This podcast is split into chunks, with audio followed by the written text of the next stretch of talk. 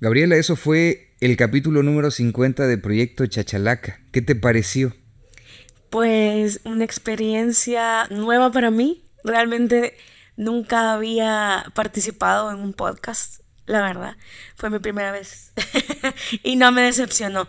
Me gusta mucho eh, la apertura y la facilidad ¿no? para hablar de cualquier cosa. Estamos hablando de un personaje eh, salvadoreño en específico, pero hemos derivado y divagado en muchos otros temas que tienen que ver con Miguel Ángel Espino, aunque no parezca.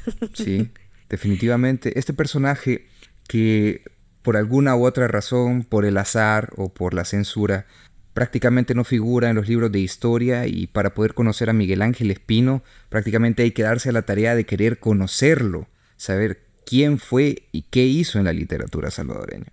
También en este capítulo aprovechamos al final para poder hablar un poco acerca de la literatura como tal y las inteligencias artificiales dentro de la literatura.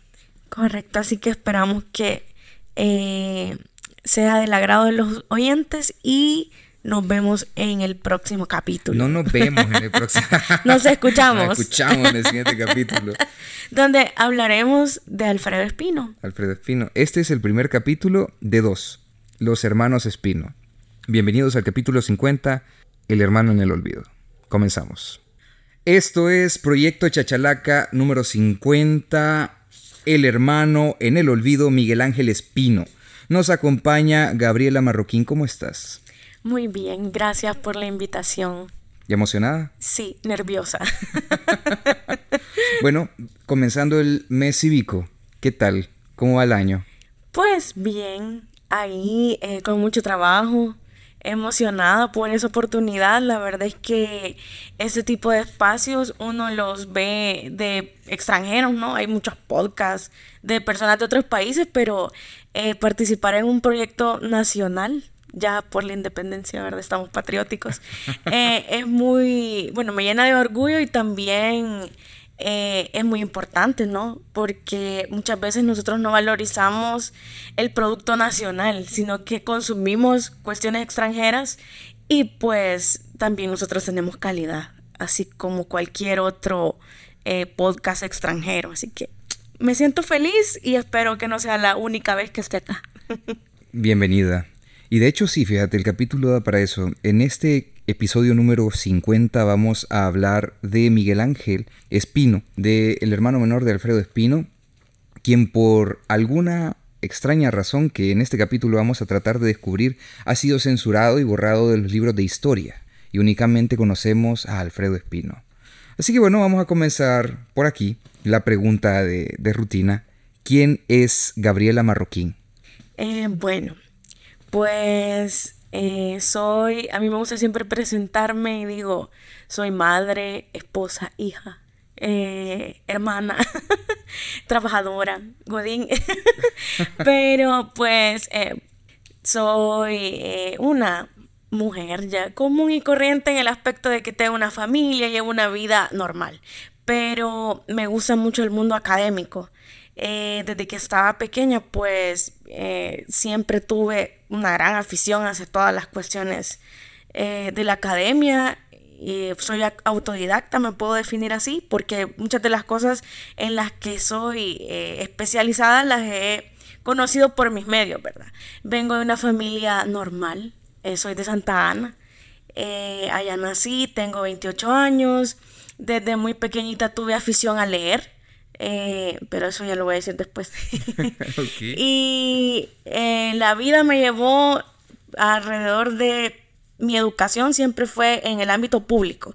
Yo me siento orgullosa de decirlo, ¿verdad? Porque muchas veces uno piensa de que al no nacer en una familia con ciertos privilegios no se puede llegar lejos y yo soy la prueba de que sí.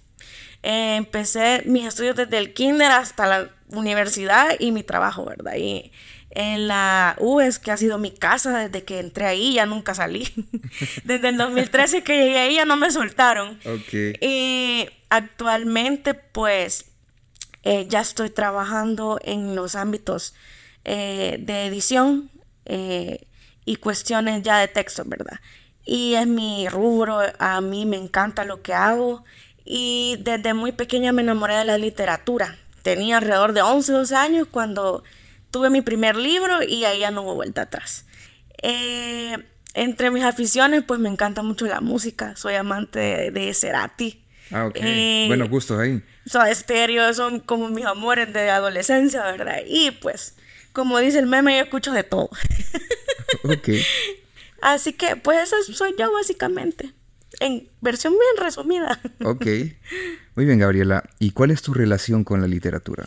Pues, bueno, eh, mi relación con la literatura fue bien interesante porque yo al estudiar en una escuela pública, uno de los eh, detalles que recuerdo es que nosotros no ocupábamos libros de texto, ocupábamos los que estaban ahí, eh, los que la escuela tenía, ¿verdad?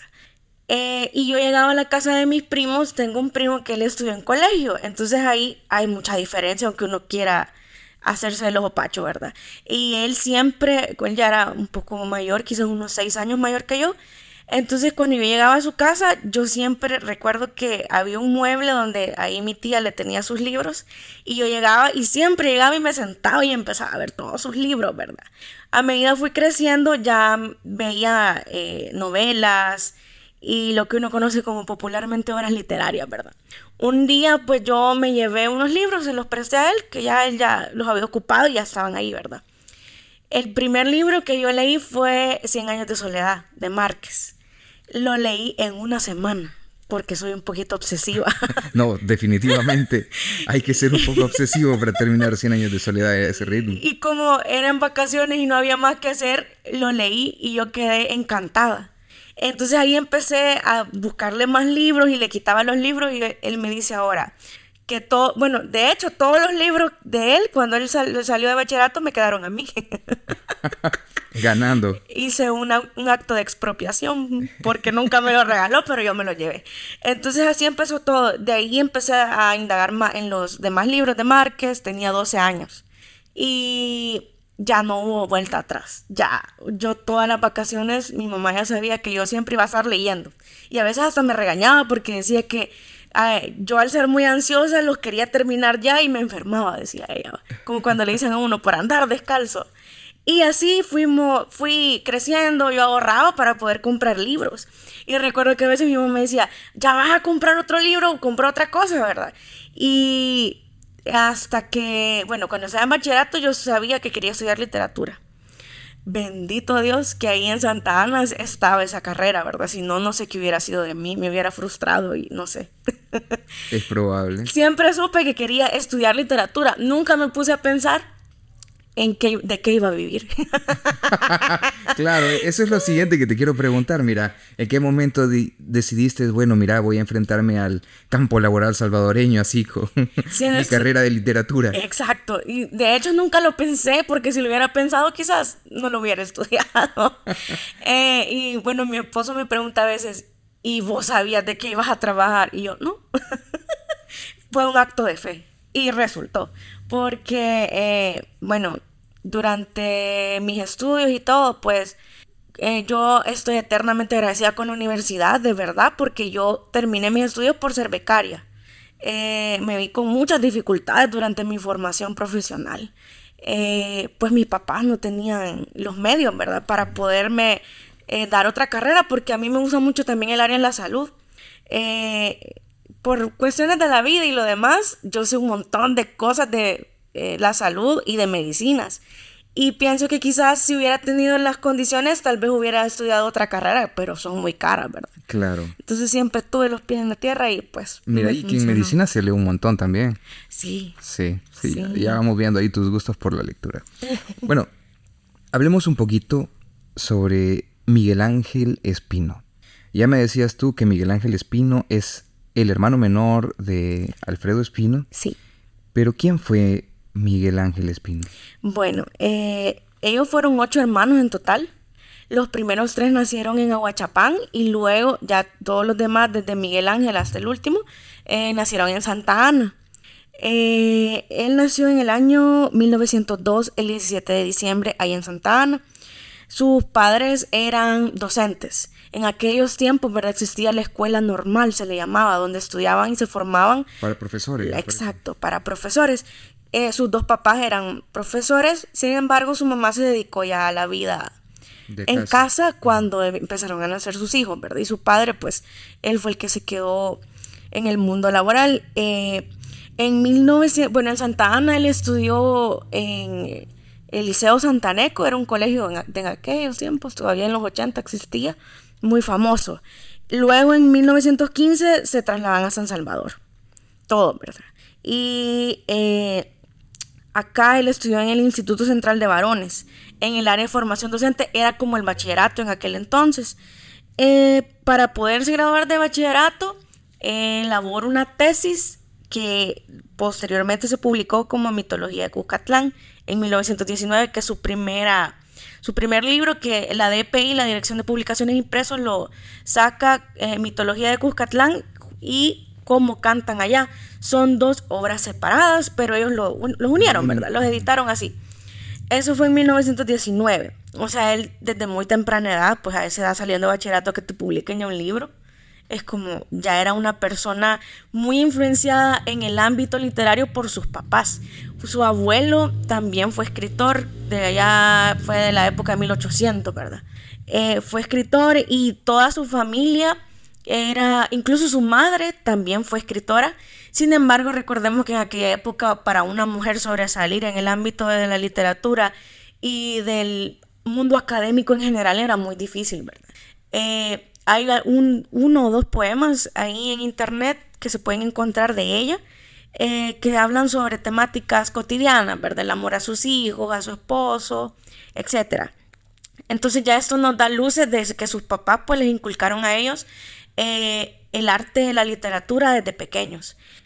luego en 1921 entra a la Universidad de Salvador a estudiar Derecho. Y eh, desde entonces él se empieza a forjar en el mundo del periodismo. Escribió para muchos periódicos de la época y revistas. Entre ellos tenemos el Diario Latino, Diario del Salvador, La Prensa y Queremos Lumen. Y revistas Cuscatlán, Atlacat, Lumen, Cactus y Espiral.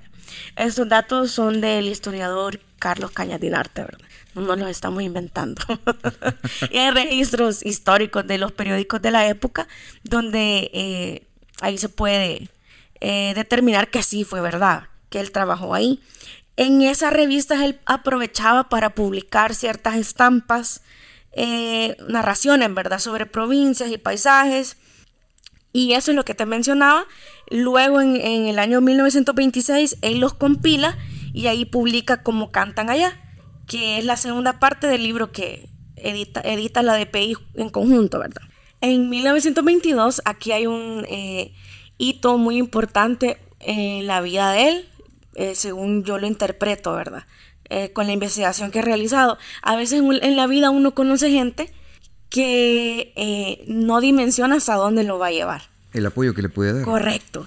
En 1922 inicia a trabajar en la Dirección General de Correos del Salvador por Juan Ramón Uriarte. me imagino que han de haber sido amigos, ¿no?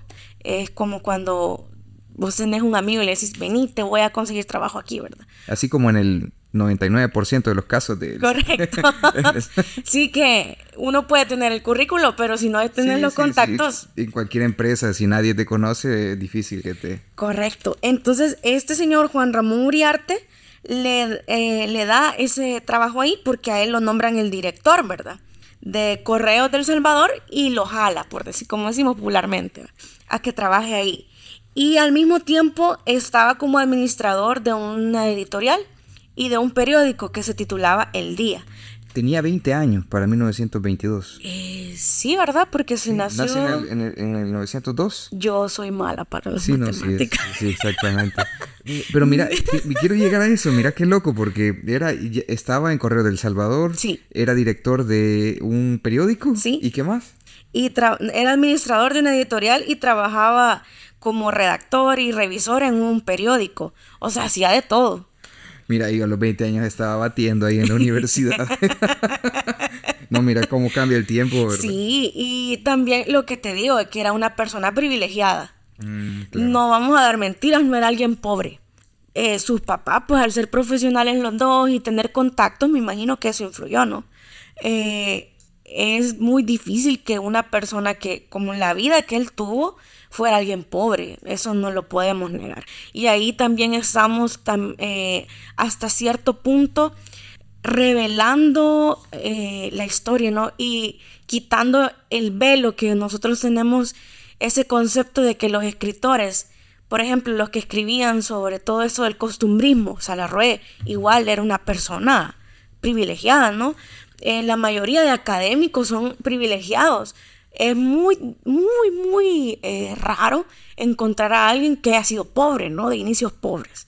Entonces eso también ayuda a generar conciencia, ¿no? De que eh, esas personas siempre han tenido algún privilegio para poder llegar a donde llegaron. No, a veces uno idealiza, ¿no? Igual eso lo vamos a hablar cuando nos le toque el turno a Alfredo. Alfredo. Alfredito, sí. Pero eh, la historia y las condiciones de vida y muerte a veces generan ideales en el colectivo ¿no? popular. Y acá, pues, esto es ya debatirlo y conocer a fondo ayuda a eso, ¿no? A saber que a veces eran personas no tan normales, ni comunes, ni corrientes. Eh, bueno, luego, en 1927, este señor Jamón, perdón, Jamón. Jamón. Tengo hambre, no, mentira. Juan Ramón, a él lo nombran eh, en un puesto como lo que es ahorita Cancillería. Ok. Entonces, en México, lo nombran en México y se lo lleva. Le gestiona una beca para que termine sus estudios de Derecho en la UNAM. O sea... No es tan sencillo. Exacto. Y a la vez lo nombra parte del cuerpo diplomático de, eh, que representaba El Salvador en México. quien tiene un puesto diplomático no es alguien común, ¿verdad? No es alguien de a pie o en bus, no, ya son personas pues que tienen contactos muy fuertes. Y así termina sus estudios allá en la UNAM, eh, eh, en la Facultad de Derecho, en 1928. Dato curioso, según lo relata Caña Dinarte, él se está graduando de derecho y su hermano se está suicidando acá. Eh, Alfredo. Entonces si vemos hay una ruptura, ¿no? Porque en el despunte, iniciando su carrera profesional y laboral, su hermano fallece. Entonces hay más datos que me voy a guardar para el otro episodio, no lo voy a decir aquí. Y luego eh, inicia una carrera diplomática. En 1931 lo designan encargado de negocios eh, del Salvador en Guatemala. Y luego ahí en Guatemala conoce a la esposa, una mexicana, eh, llamada María Luisa Nieto, eh, y en 1932 se casan. Luego de eso, acá estamos en el contexto, ¿verdad? De que el del martinato, ¿no? Sí, comenzó el martinato en el 31. exacto, por aquí tenía, sí. Martínez gobernó desde el 31 hasta el 34 en el primer periodo, y luego del 35 al 44. O sea, eh, no podemos decir que estaba alejado del gobierno, ¿no? Sí, hay que ver, ¿verdad? Que primero dos cosas. Si estabas trabajando en el gobierno, eras un funcionario Correcto. como tal. Eh, no es como que vas a borrar de un momento a otro, especialmente en aquel tiempo que tenías tan pocas personas preparadas para poder desempeñar cargo público. Correcto. Eh, mm, yo asumo, ¿no? Mi conclusión es que Juan Ramón Uriarte estaba vinculado, ¿no? Con el gobierno maximiliano, porque eran cargos diplomáticos, no se dan solo porque sí, ¿no? No hacen una convocatoria, vamos a recibir currículum para el cuerpo diplomático, ¿no? ¿Verdad? Sí. Eh, luego de eso, que él se casa eh, en 1940, ahí publican la primera edición de Trenes en Chile es interesante que lo publicara en el extranjero y no acá. Eh, y más teniendo las influencias que tenía, ¿no? Porque era una persona que se movía en el mundo académico y, recordemos que el periodismo ha estado muy ligado a la literatura a lo largo del tiempo. Eh, hay carreras que son muy afines y por ejemplo el derecho y la literatura. Han habido muchos abogados que han sido escritores, ¿no?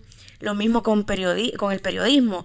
Márquez, que es como el ejemplo más eh, fácil de mencionar, él fue periodista de profesión, pero la literatura le dio su, su sueño de vida, ¿no? El éxito del bestseller y el escritor famoso. Entonces, con él podemos decir que también fue igual, ¿no? Porque se desempeñaba mucho en el periodismo, en los cargos diplomáticos, Y la literatura, pues que ya la traía, asumió desde su familia, ¿no? Ahí fue donde se lo inculcaron. A mí se me ocurren dos razones por las cuales él pudiera haber ido a, digamos que, presentar su obra en el extranjero. Primero, por aquello de que pudiera ser, digamos que, más visible en un país más grande y pues referente para Latinoamérica como es Chile. Sí, correcto. Aunque hoy no entendamos qué es lo que dicen.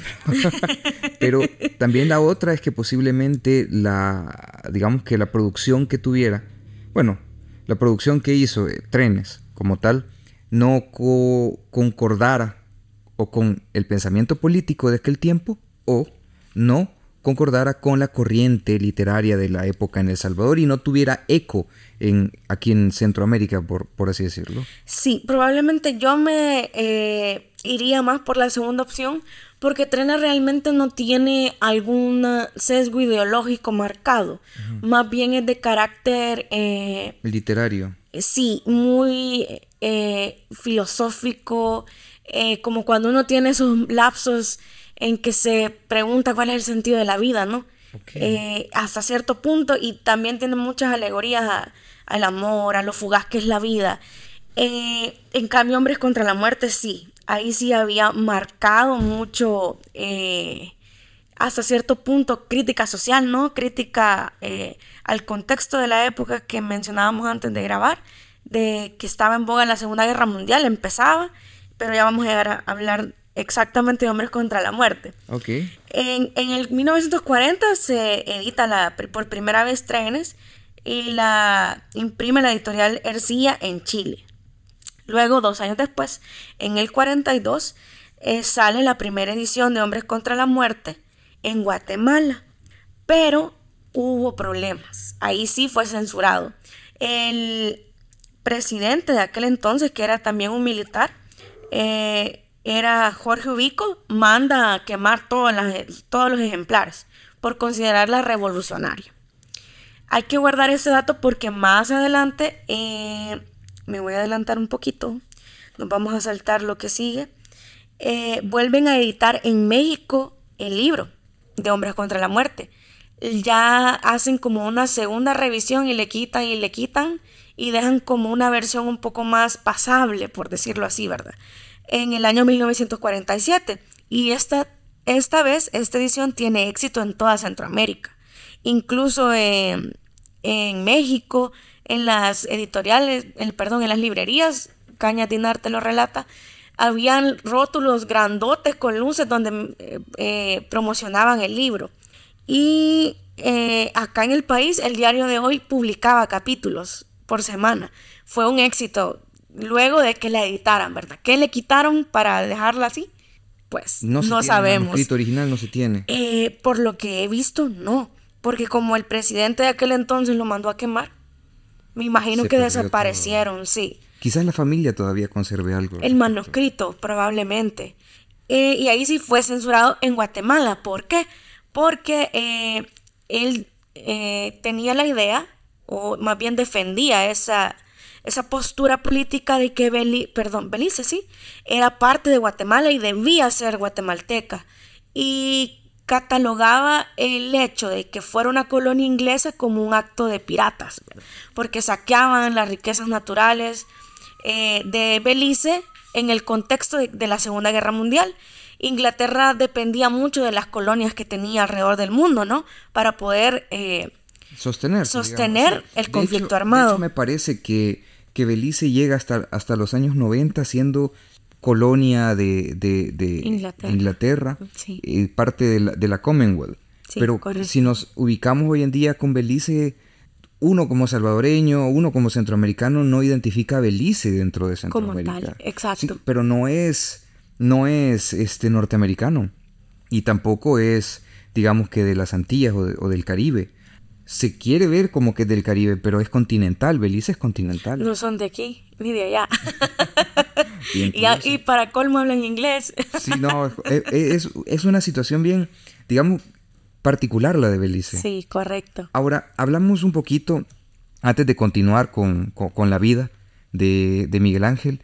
Miguel Ángel viene de una familia de escritores, o bueno, profesores y escritores. Sí, correcto. ¿Cómo crees que influenció esto para poder desarrollarse a sí mismo como escritor? Porque estaba eh, Alfredo Espino, el hermano mayor. ¿E-, ¿Es, el primer hermano Alfredo Espino? Eh, Alfredo es, según Caña de Darte, dice que es el segundo, Alfredo. Primero nació uno llamado Rubén y luego Alfredo. Es el segundo de los mayores, ¿no? De ocho. Sí. Fueron varios. Eh, sí, yo considero que sí influye mucho, ¿no?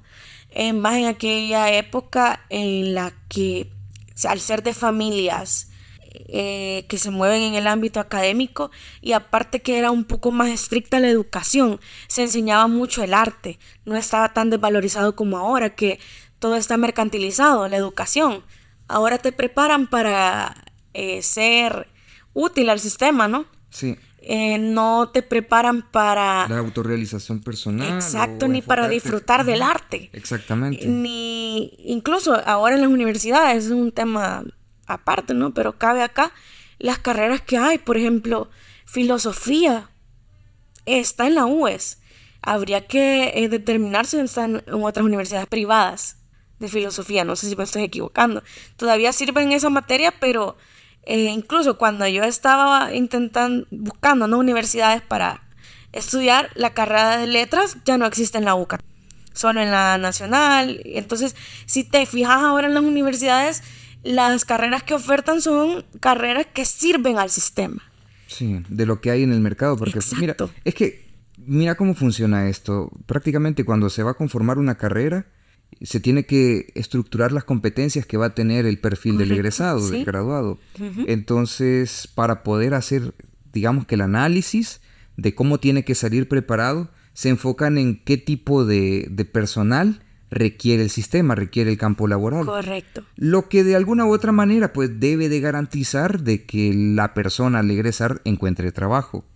Pero por otro lado, se dejan las carreras de tal grado o de tal manera que prácticamente limitan al, al estudiante a egresar como solo una persona que tiene conocimientos para ser empleado. Correcto. Pero no se le lleva a través de una idea de, de reflexión personal, mira el caso de ingeniería, haciendo un pequeño, una pequeña remembranza de, los capítulos que tenemos sobre la educación. Mira en ingeniería en la Universidad de El Salvador. Sí. Para no ir más lejos. Ahí eh, están en los primeros años y muchos de estos compañeros míos me acuerdo que se quejaban, pero a mí me pareció una, una materia muy buena, se llama psicología social que de alguna u otra manera te abre la mente un poco respecto a las necesidades como ser humano que tenés que tiene la sociedad. Te hace como una pequeña exploración a las personalidades y todo eso. A mí me ayudó muchísimo, pero...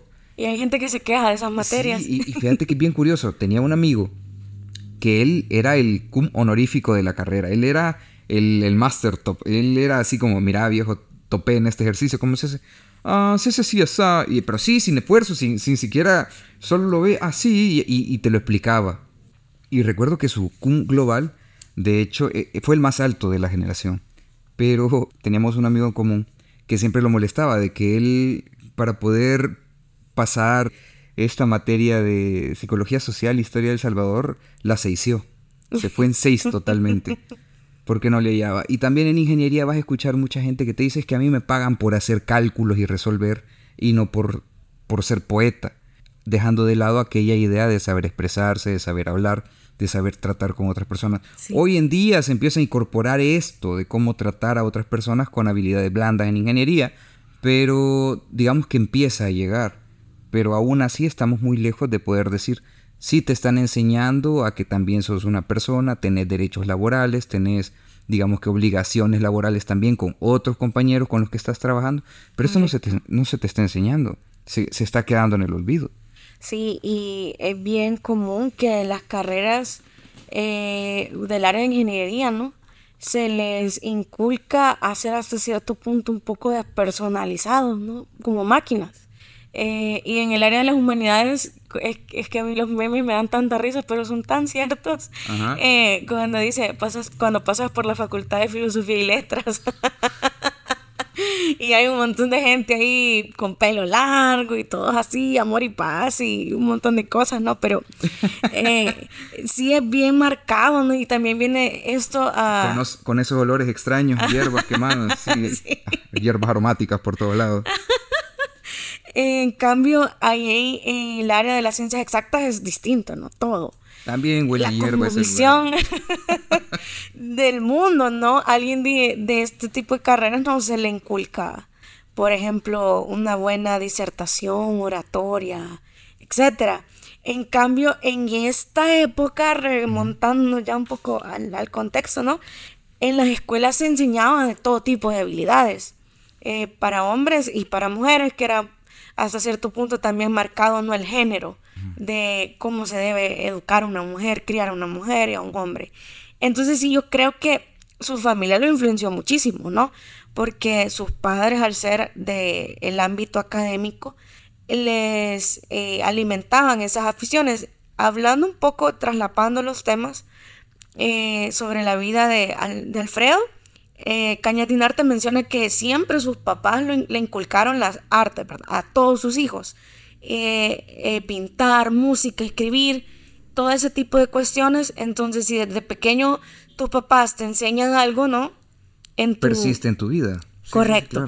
Por ejemplo, es como las personas que les, desde muy pequeños les enseñan inglés o tienen esa afición por los idiomas. Conozco personas que son políglotas, que desde pequeños les inculcaron, ¿no? Aprender los idiomas y pues eso es una herramienta para la vida y para el mundo laboral. Entonces considero que sí, su crianza influyó mucho en su vida adulta y en su profesión. Eh, en una familia que dos hijos sean poetas, escritores, no es, no es, casualidad. veamos eso ahora, ¿no? Ya el tiempo es diferente, pero...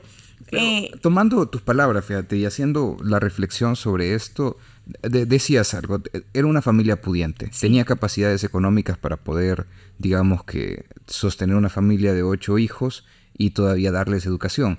Claro que como podemos ver, si a la edad de los 20 años ya está trabajando en tres lugares al mismo tiempo, tiene influencias, tiene conocidos. Correcto. Se va a estudiar todavía a México.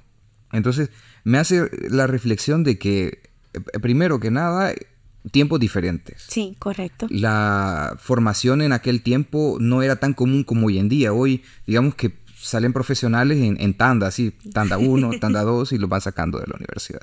Pero en aquel tiempo no. Correcto. Estudiar ya era un gran privilegio. Sí. Entonces empiezo a visualizar que realmente eh, este conjunto, eh, eh, este entorno en el que crece y se desarrolla, y las capacidades de la familia es lo que lo van instalando en el lugar. Correcto. Lo van colocando en el lugar. Habría que ver eh, qué final tuvieron los otros seis hermanos. Sí, eh, pues según la historia no... No hay mayor dato. No hay mayor dato que alguien haya incursionado en el mundo literario, no como ellos dos, como Alfredo y Miguel. Eh, por lo visto ellos fueron los que despuntaron en ese camino.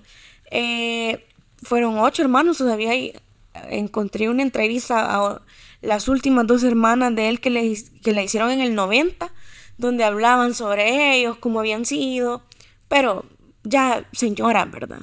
Que vivieron una vida hasta cierto punto relativamente normal, lejos de las carreras en la literatura que tuvieron sus hermanos. Eh, luego, continuando un poquito con la línea del tiempo que he sacado acá, en cuando Maximiliano Hernández Martínez renuncia al poder luego de la huelga de brazos caídos, en mayo del 44, ahí se nota el despunte ¿no? en la carrera política de Miguel Ángel. Eh, justo en 1944, en, en mayo del 44 renuncia a Martínez y en junio del 44 lo nombran director de la Biblioteca Nacional. Es un puesto, pues. Potente para aquel tiempo. sí, y todavía, aunque hoy ya no, no es tan Sí, las bibliotecas no son que tan relevantes como en aquel tiempo. Que si vamos a la historia de quiénes han sido los directores de la Biblioteca Nacional y si vos vas, bueno, yo fui en el 2018, 19, no, en el 14, 15 y había en el edificio que demolieron, creo, ¿no? Aquí en el centro. Ajá. Y había una galería con fotos de todos los directores en la historia de la Biblioteca Nacional y solo escritores, ¿no? De renombre. Entonces, imagínate en ese tiempo, no sé cuántos años tenía porque me fallan las matemáticas a mí. Soy mujer de letras. No me pongan a hacer cuentas porque me dan mal el vuelto. Eh, estaba joven. Estaba joven y ya era el director de la Biblioteca Nacional. Eh, no podemos negar que era alguien. Alguien influyente. Sí, eh, luego en el mismo año, en noviembre, meses de diferencia, lo nombran subsecretario de Instrucción Pública. Otro cargo que no sé realmente de qué trata, porque creo que ahora ya no existe ese, ese cargo actualmente. Hoy, hoy, lo absorbería tal vez el MINED, el Ministerio de Educación. Eh, sí, puede que sí.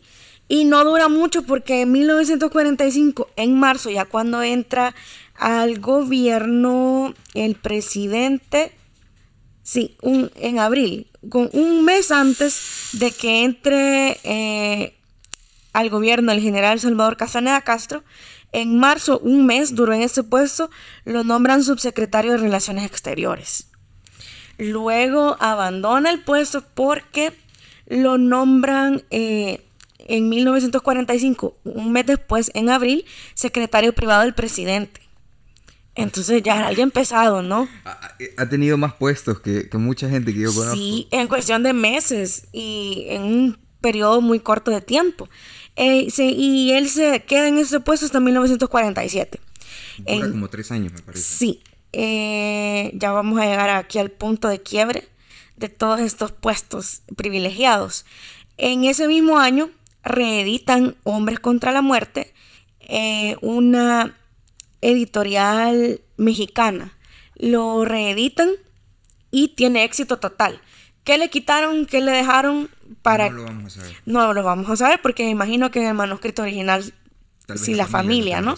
Eh, y lo curioso es que al reeditarlo y modificarlo, tiene éxito en Centroamérica. en México y ya mencionamos, creo que el diario de hoy incluso lo publicaba por capítulos. Sí. Para que fuera el conocimiento popular, ¿no? El periódico en aquel entonces toda la gente estaba pendiente del periódico, era la red social de la época. Sí, correcto. De hecho, sí, Ahí se publicaban hasta eventos sociales, todo, todo, todo. Eh, todo se sabía por medio del periódico y la radio. De aquel tiempo, sí. o, el Twitter, ¿verdad? De, de, muchas páginas. Luego de eso, en el 48, gana el primer lugar del concurso nacional de literatura acá en El Salvador con eh, el libro de Hombres contra la Muerte.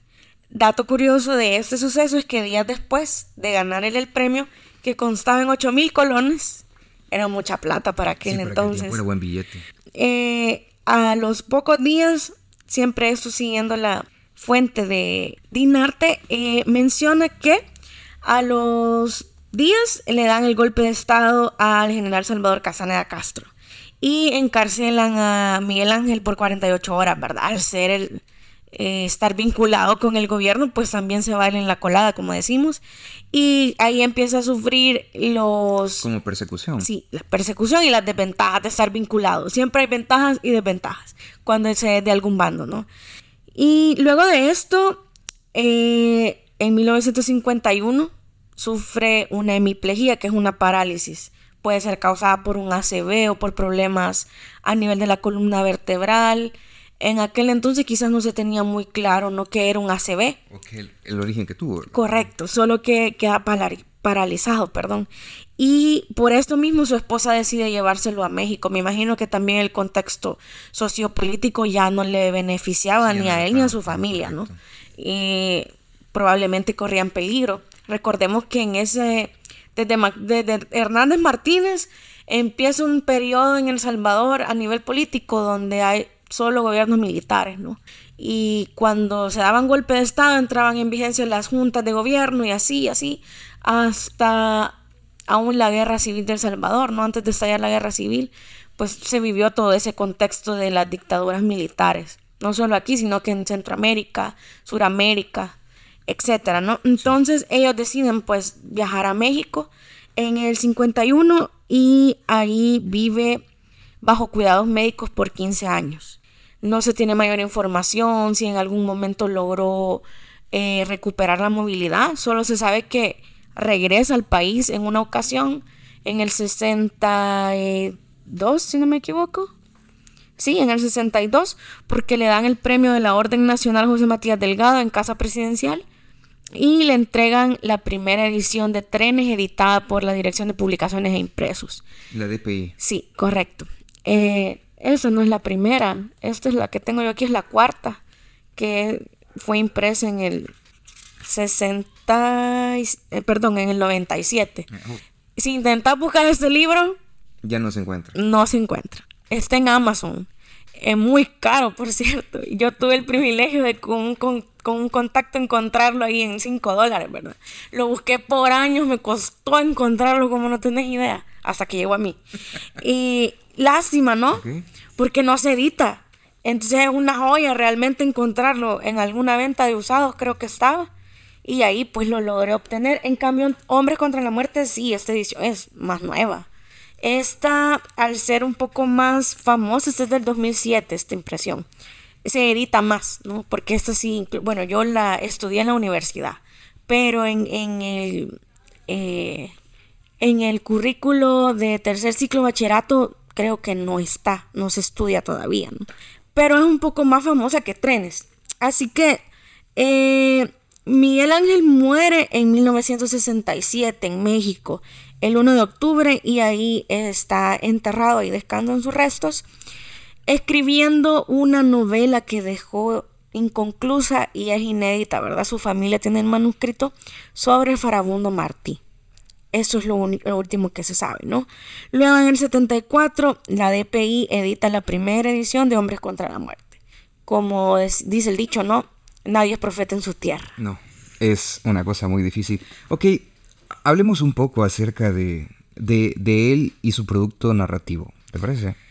Se menciona que él siguió una tendencia vanguardista. Comencemos por ahí explicando. Yo que soy, mira, así un profano del tema de la literatura. ¿Qué es la, qué era la, qué es la vanguardia o qué era la vanguardia en aquel tiempo?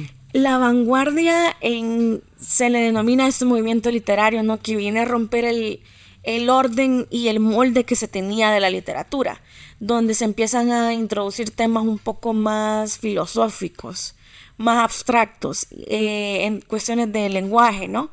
De recursos narrativos.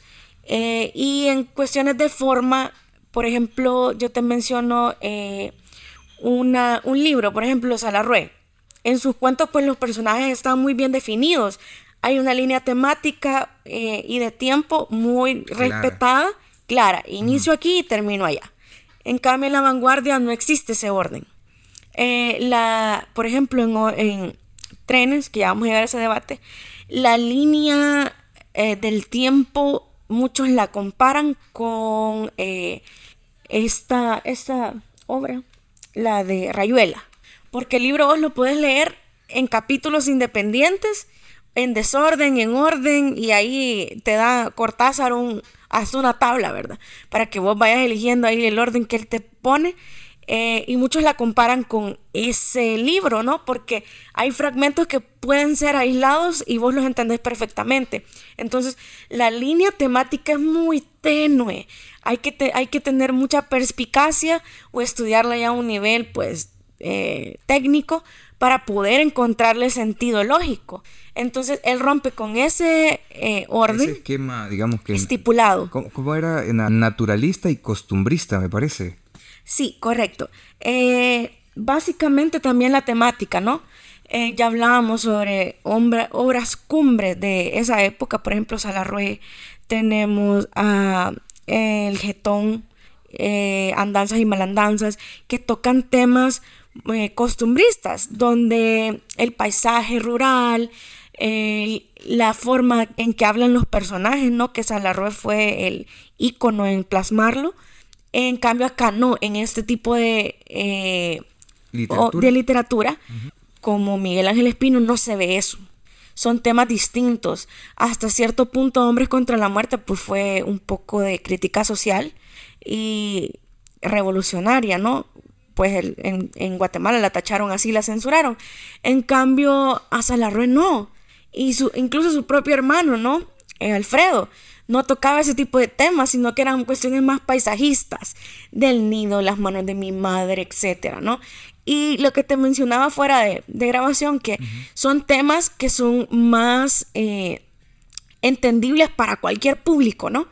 Cualquier persona que lea un cuento de Salarroé, pues lo va a entender y se va a delectar y lo va a disfrutar, incluso se puede sentir hasta cierto punto identificado, ¿no? Con lo que él escribía. En cambio acá con Miguel Ángel es hasta cierto punto un poquito más existencialista. Eh, trenes, por ejemplo. No sé si podemos... Eh, sí, adelante. Me parece que en trenes él hace como una, un símil de trenes y las personas y etapas de su vida. Correcto. ¿Qué vas a leer? Este es un fragmento de trenes, para dar un pequeño ejemplo, ¿no? De lo que hablábamos de las líneas temáticas del costumbrismo y cómo se diferencian con la vanguardia.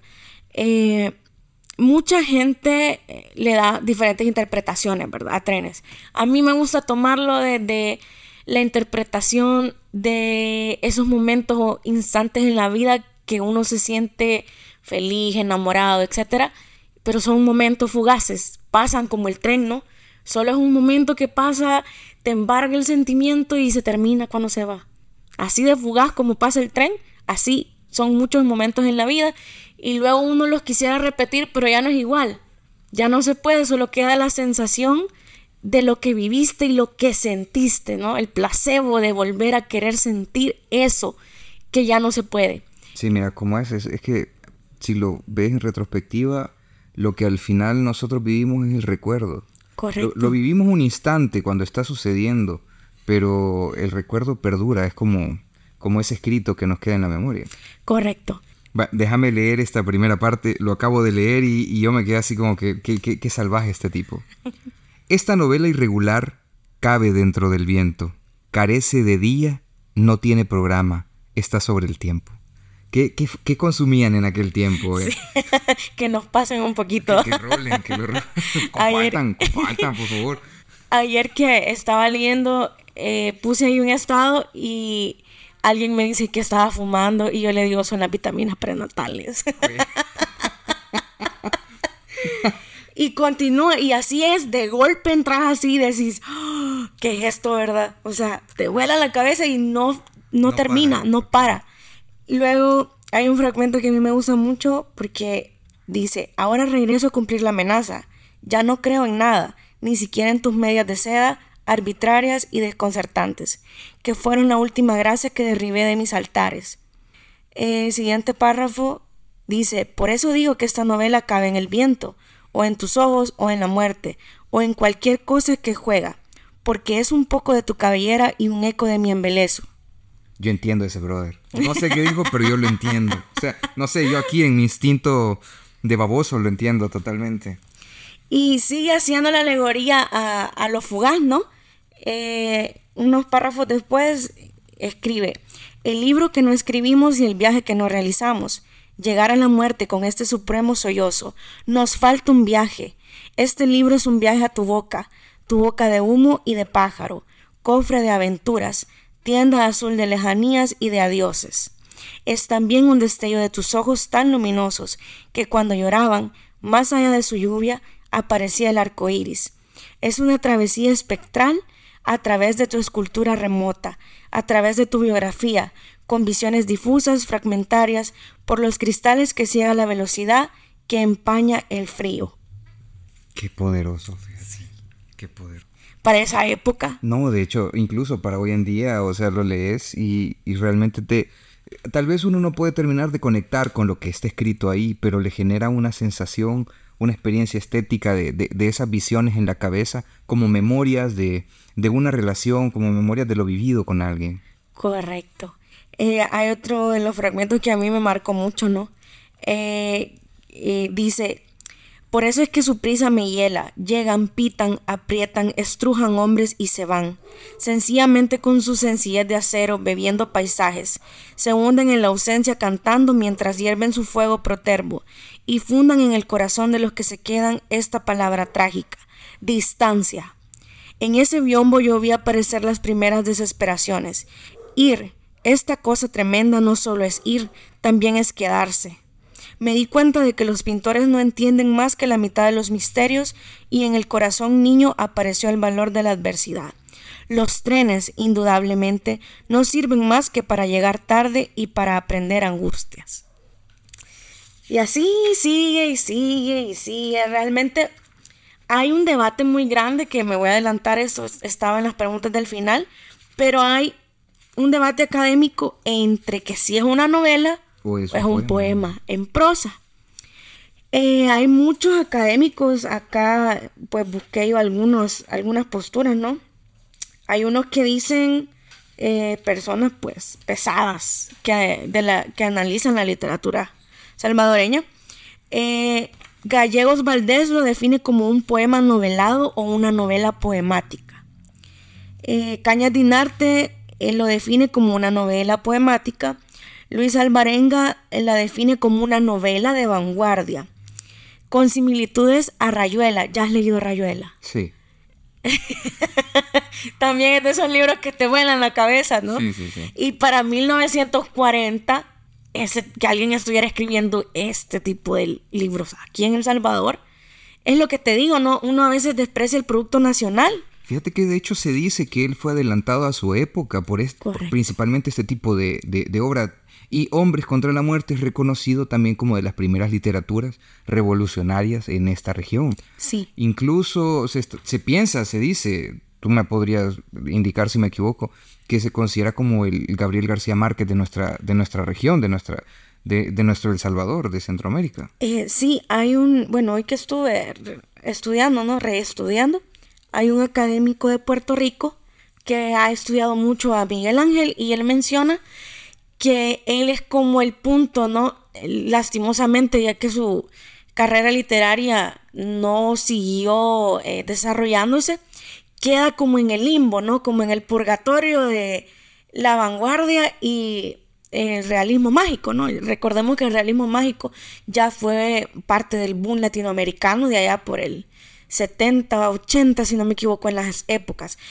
Y él era del 40, pues Sí, está adelantado. Si él hubiera vivido un poco más eh, de años y quizás si su carrera política no lo hubiera absorbido tanto. Absorbido. Sí, porque mira, si te pones a hacer el análisis, todo lo que hizo, todo lo que le tocó de trabajar, tiempo para escribir, muy poco. Exacto. Entonces, eh, yo no creo hasta cierto punto que él haya sido, sufrido una persecución política.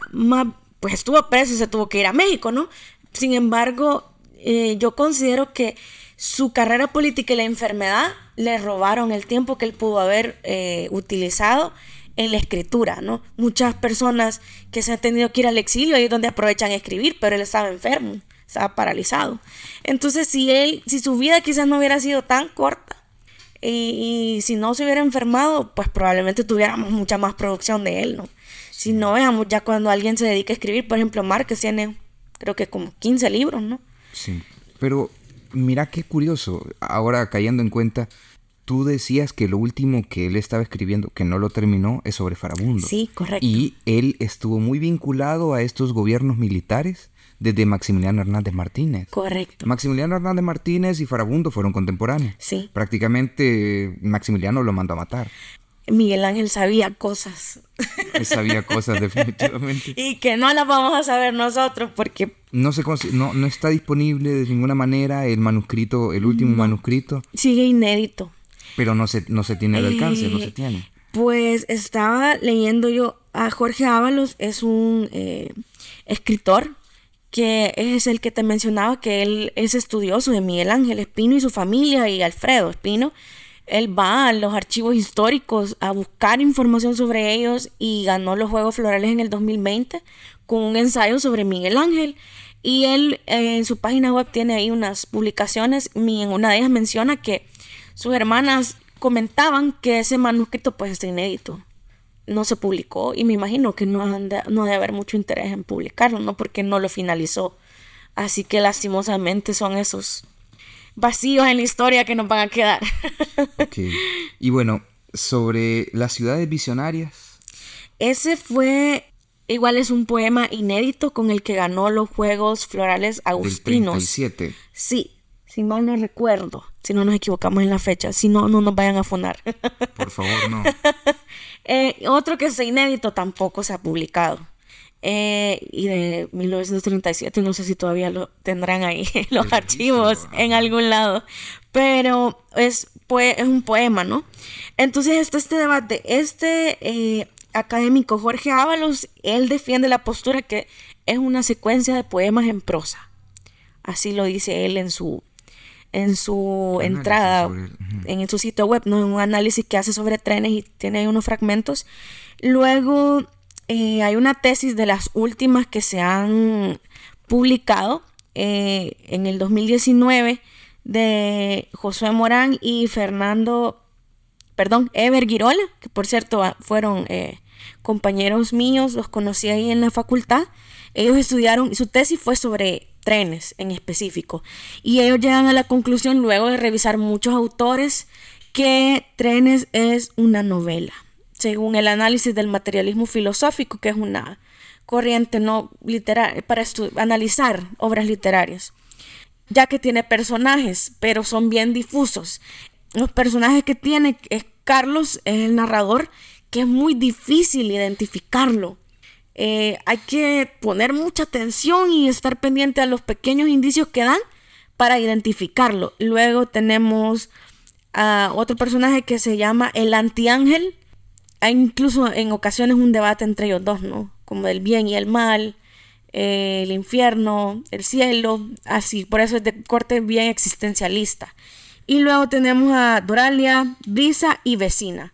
Pero no es que realmente haya una línea secuencial de que Doralia hizo esto y esto y afectó a esto. No hay una línea secuencial.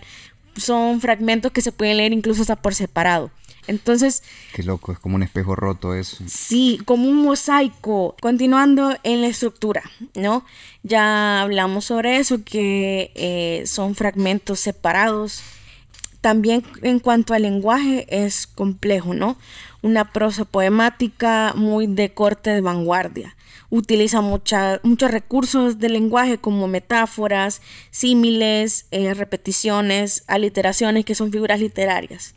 Eh, lo, que ya leíamos, ¿no? La muestra que leíamos, pues es un... te obliga, ¿no? A pensar, te obliga a utilizar esa habilidad que, tiene, que tenemos todos los seres humanos de el pensamiento abstracto, ¿no? no te pinta las cosas tal y como son. Te obliga a elevarte a un nivel donde realices una abstracción para poder entender lo que te está diciendo. Eh, y bueno, ya leíamos ahí unos cuantos fragmentos. Eh, yo qué opino, yo opino que sí es una novela poemática, ¿no? Porque es algo tan hermoso y no se puede negar el elemento poético que tiene. Así que yo en mi humilde opinión considero que es una, una novela poemática. Eh, y bueno, eso podemos hablar sobre trenes muy escuetamente. Esto da para hablar, para hacer tesis. Prácticamente. Trabajo de grado, ¿no? Pero, qué interesante, fíjate, muy bonito el, fragmento que leíste, porque se, entiende esa sensación de abstracción, de, de elementos fugaces dentro de la memoria, porque así lo siento, como un recuerdo, como cuando estás tratando de recordar algo en palabras en tu mente y así, así se da. Correcto. aquí me vienen varias eh, dudas ahora que ya estamos llegando, bueno, que ya exploramos su vida, que ya vimos cómo se desarrolló todo y, y pues, mira, Hombres contra la Muerte aparece en 1947, me parece. Está ya salido del martinato desde el 44, alrededor de tres años y estábamos ya en ya había terminado la Segunda Guerra Mundial. Correcto. Tengo dudas porque yo puedo hacer la comparación de Alfredo Alfredo Espino está aquí en la memoria de todos los que nos están escuchando. Sí. La tenemos claro quién bueno, más que quién fue, tenemos claro algunos poemas de él, ¿sí? Correcto. Pero a mí me gustaría preguntarte, ¿por qué no es tan recordado? Te decía en un principio que pudiera ser que tal vez no, las corrientes de la época no, no estaban, digamos que preparadas para lo que él estaba publicando. Pero por otro lado vemos que fue una persona muy adelantada a su época, tuvo una producción muy interesante, enriquecida. Sí. Pero ¿a qué se debe esto de, de, la no visibilización? ¿Fue, pienso, algún tipo de censura? ¿Fue algún tipo de, digamos que algo en contra de, o como repercusión de haber publicado Hombres contra la Muerte en Guatemala? Eh, pues según Cañas Dinarte, en la reedición del 47, que fue la que, triunfó, ¿verdad? Eh, no fue tanto quizás la censura, más bien yo considero que juega un papel muy importante este contexto político social en el sentido de que luego de que él fallece, ¿no? En el 60 eh, se viene todo este inicio, ¿no? Preámbulo a la guerra civil, donde cualquier tema de denuncia social pues ya era peligroso, ¿no? Eh, entonces yo considero de que tiene que ver el factor adelantado a la época y mm. también que eh, luego de que derrocan a, general Salvador Casanea Castro, que era el allegado a él y que trabajó de la mano. Su cuate. Exacto. Ahí quizá fue donde cortan, ¿no? tiene lógica, fíjate tomando en cuenta los años que venían y el antecedente de que Hombres contra la Muerte había sido censurado en Guatemala y que prácticamente Hombres contra la Muerte aborda esta insurrección y la explotación de recursos naturales en Centroamérica. Correcto. Volvemos a decirlo, que, que, que Belice formara parte de Guatemala, que eran, digamos que, temas bien delicados en aquel tiempo. Sí, e incluso... Eh, Ir en contra de la Commonwealth era una cosa complicadísima. Eh, y, lo, y lo denuncian ¿no? de forma bastante fuerte. Eh, acá tengo un fragmento del primer capítulo donde hay un diálogo, ¿no? Ya lo mencionabas, es Hombres contra la Muerte, pues eh, se desarrolla en una, no finca, sino que en la selva, pero es un lugar donde cortan árboles para producir madera, ¿no? Tendría que ser entre Guatemala, Chiapas y, y Belice. Sí, de hecho, eh, si bien se ambienta en Belice, cabe en Centroamérica y ese era el, peligro. correcto, ese era el pelo en la sopa. Fíjate, curioso, hablando de, Miguel Ángel Espino, trenes y, esto de, la tala de árboles, Roque Dalton tiene un escrito, me parece, respecto a cómo la Rail Company de, de la British Rail Company, digamos que taló un sinfín de bosques en El Salvador para poder cobrarse a sí mismo el pago por haber instalado los trenes en, El Salvador, porque fueron a, así como te, los instalo, pero me los pagando con el tiempo. Sí, y bueno, eh, el icónico poema de amor, ¿no? Donde nos relata la explotación que se vivió en la construcción del canal de Panamá. Eh, años distintos, épocas diferentes, contextos. Muy parecidos. Exacto. Eh, sus escritos y denuncias le valió la vida, ¿no? En cambio, creo yo que Miguel Ángel lo hizo un poco más conservador. Eh, hasta cierto punto. De los primeros iban acercando con cierto cuidado. Eh, y te quiero leer eso, que es del primer capítulo donde dice, ¿no ha visto usted trabajar a un hombre tristemente? No es la alegría de trabajar, es la tristeza de trabajar. La sangre que se pierde rajando troncos es una maldición. No se muere gloriosamente. No es la caída romántica ni la caída cariñosa, entre suspiros. Es una sangre miserable que los zancudos no han querido chupar, envenenada eh, por los miasmas. En el fondo, la verdad odiosa es que se trabaja para la injusticia, porque se trabaja para la explotación.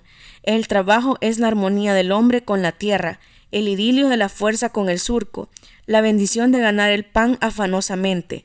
Pero donde hay dolor no hay trabajo, no hay creación, no hay la batalla milagrosa del brazo que hiende terrones y raja piedras para arrancar la sonrisa verde de las hojas.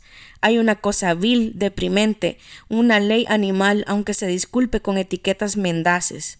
Aunque se le llame conquista de la selva o triunfo del esfuerzo, hay esclavitud, aunque esta palabra no quepa en la bandera británica. La verdad es que en Belice el trabajo no canta. Fuerte.